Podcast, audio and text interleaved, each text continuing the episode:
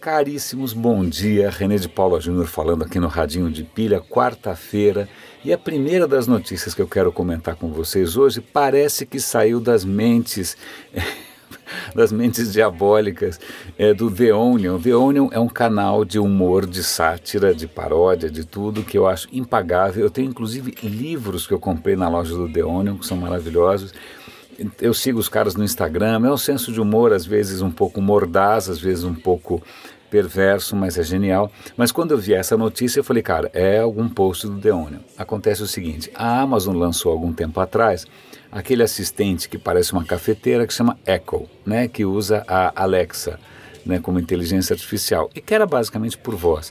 Agora eles estão lançando o Echo Look, que, parece realmente uma coisa do The Onion, que é uma, um acessório que é uma câmera com microfone e alto-falante que você coloca no seu quarto ou no seu closet, né, para ele avaliar se você está bem vestida ou não.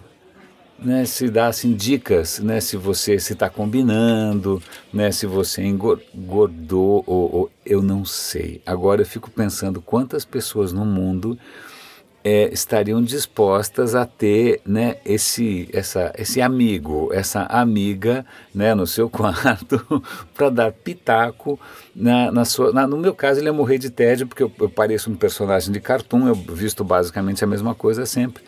Mas que coisa perversa. E ainda fica a questão, pera um instante só, é, ele está filmando o tempo todo, ele está fotografando o tempo todo, durante quanto tempo isso fica armazenado, onde isso fica armazenado, peraí, você está me filmando no quarto em que eu me troco? Cara, eu juro que parece um post do Deonium. Parece que não é, mas de qualquer maneira eu vou dar o link aqui para vocês. E se esse negócio fizer sucesso, aí eu rasgo, nem sei o que eu tenho mais para rasgar, né? As roupas, né? Isso eu posso rasgar porque não tem nenhuma câmera me espiando agora.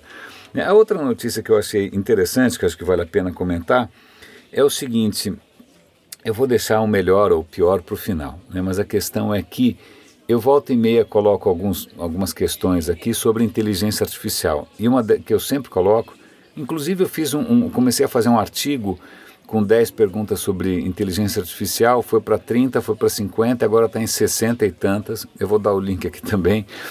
São perguntas que às vezes saem da minha cabeça, é, é, algumas eu vi em algum lugar, mas hum, né, é, normalmente são da minha cachola. Quando são de algum lugar eu tento dar crédito. Mas uma das perguntas sempre é: ok, a inteligência artificial tomou uma decisão, é, como é que a gente entende o caminho pela qual ela chegou a essa decisão, né? Como é que a gente consegue entender né, o processo decisório?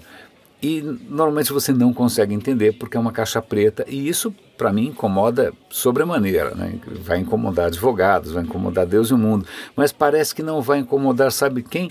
Médicos.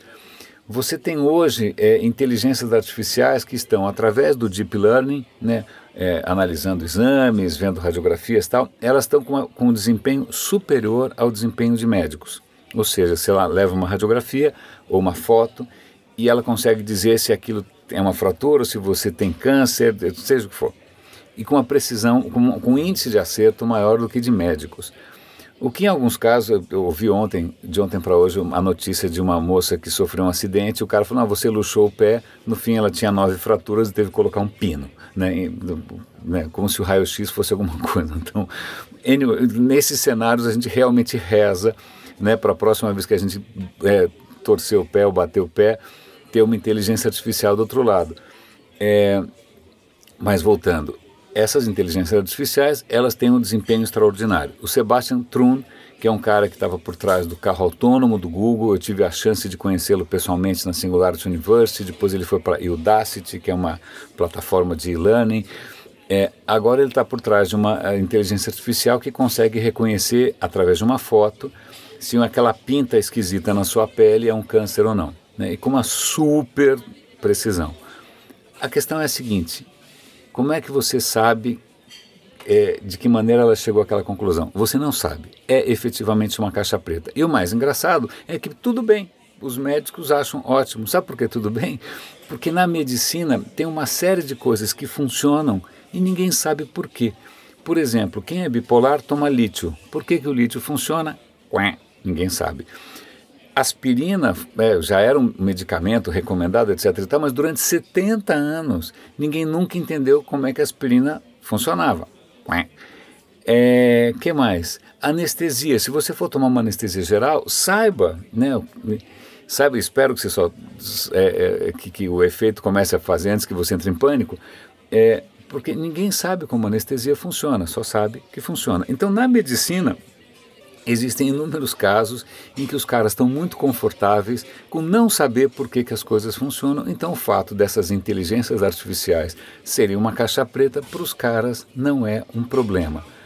É meio assim, né, eu, eu, fico meio desconfortável, mas na hora que eu penso, na próxima vez que eu torcer o pé, eu já estou achando até a ideia razoável. Última notícia é, se você é um designer, se você é um criativo, se você né, é, estudou, trabalha com isso, é, prepare-se. Eu vou dar o link aqui para uma, um, uma página, um site, em que o cara está coletando inúmeros casos interessantes, segundo ele interessantes, para muitas outras pessoas apavorantes, onde o design está sendo feito por algoritmos ou por inteligências artificiais. Eu dei uma vista de olhos ali, é, tem algumas coisas que são muito interessantes. Por exemplo, quando a Netflix vai divulgar um filme, que eles, eles fazem né, aquelas fotos com texto e tal, o recorte das fotos, o tratamento das fotos, a posição do texto, esquece, é tudo automático. É, Wix, que é uma plataforma de construção de sites, também tem uma inteligência artificial que monta sozinho o layout para você. A mesma coisa para o Squarespace. Eles têm templates que tem por trás desses templates inteligências artificiais. Então tem inteligência artificial para tipografia, tem inteligência artificial para fazer logos a partir do nada. Aliás, fiquei feliz porque eu, eu sou um desastre, eu não sei fazer logos para mim mesmo. É, então, o cara está ali fascinado com as possibilidades do design automático, sem pensar provavelmente em quantas pessoas não vão mais poder fazer aquele frilinha de madrugada, né, cobrar mil reais para fazer seja lá o que for, né, na calada da noite, é porque você vai fazer isso por é, muito pouco, realmente muito pouco, ou talvez de graça. Né, em algumas dessas plataformas, aliás, eu, eu, eu tinha um site no Wix, eu estou migrando agora, que foi facinho de fazer, foi tranquilo, agora estou migrando para o Squarespace e eu preciso sentar lá para entender como é que essa inteligência artificial vai me ajudar a fazer um layout razoável. Eu já ouvi dizer que é facílimo e fica ótimo. Agora pensa quanto, é, né, nas suas esperanças de passar a vida fazendo sitezinho, logozinho, algo me diz que vale a pena você começar a pensar em, sei lá, terapia ocupacional, fisioterapia, massagem, essas coisas que algoritmos, por enquanto, ainda não fazem. Eu vou começar a pensar em algum plano B também. Caríssimos, é, René de Paulo Júnior falando aqui no Radinho de Pilha, muito obrigado. Olha, compartilhe. É, é, é, sempre legal quando eu vejo alguém repostando ou compartilhando esses episódios da gente aqui. Né? Para mim, isso é uma prova uma, uma prova super querida né, de que o radinho está no caminho bom. Grande abraço e até amanhã.